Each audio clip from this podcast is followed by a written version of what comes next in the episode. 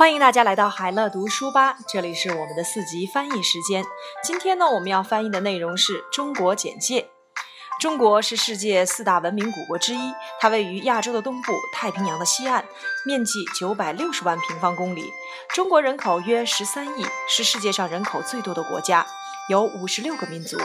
中国历史悠久，幅员辽阔，景色壮丽，自然资源丰富，文化璀璨。一九四九年，中华人民共和国成立。经过了半个多世纪的发展，中国在政治、经济、科技、文化、教育等方面取得了辉煌的成就，为世人所瞩目。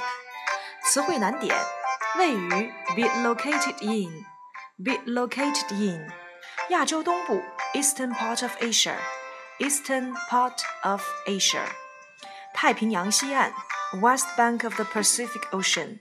West bank of the Pacific Ocean，人口 population population，幅员辽阔 vast territory vast territory，景色壮丽 magnificent scenery magnificent scenery，自然资源丰富 rich natural resources rich natural resources，文化璀璨 splendid culture splendid culture。 中华人民共和国，the People's Republic of China，the People's Republic of China，辉煌的成就，brilliant achievements，brilliant achievements，为世人所瞩目，attract the attention from the world，attract the attention from the world。China is one of the world's four major ancient civilizations. Located in the eastern part of Asia and west bank of the Pacific Ocean, it covers an area of 9.6 million square kilometers. China has a population about 1.3 billion, the largest in the world, made up by 56 nationalities.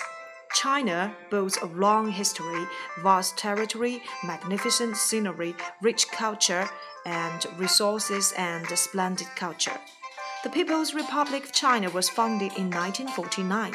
With more than half of century's development, China has made great achievements in politics, economy, science and technology, culture, education, and many other fields, attracting the attention from the world.